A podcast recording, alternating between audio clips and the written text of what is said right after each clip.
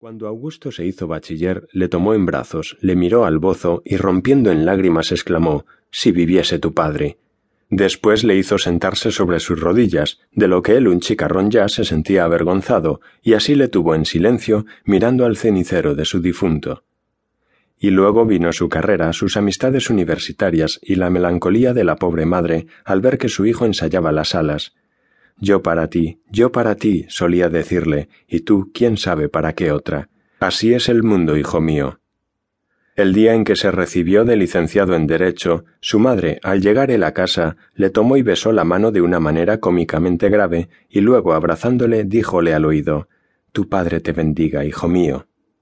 Su madre jamás se acostaba hasta que él lo hubiese hecho, y le dejaba con un beso en la cama. No pudo pues nunca trasnochar y era su madre lo primero que veía al despertarse, y en la mesa de lo que él no comía tampoco ella. Salían a menudo juntos de paseo y así iban, en silencio bajo el cielo, pensando ella en su difunto y él pensando en lo que primero pasaba a sus ojos.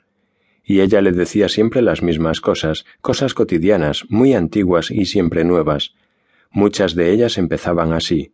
Cuando te cases, Siempre que cruzaba con ellos alguna muchacha hermosa o siquiera linda, su madre miraba a Augusto con el rabillo del ojo. Y vino la muerte, aquella muerte lenta, grave y dulce, indolorosa, que entró de puntillas y sin ruido como un ave peregrina y se la llevó a vuelo lento en una tarde de otoño. Murió con su mano en la mano de su hijo, con sus ojos en los ojos de él. Sintió Augusto que la mano se enfriaba, sintió que los ojos se inmovilizaban. Soltó la mano después de haber dejado en su frialdad un beso cálido, y cerró los ojos. Se arrodilló junto al lecho y pasó sobre él la historia de aquellos años iguales.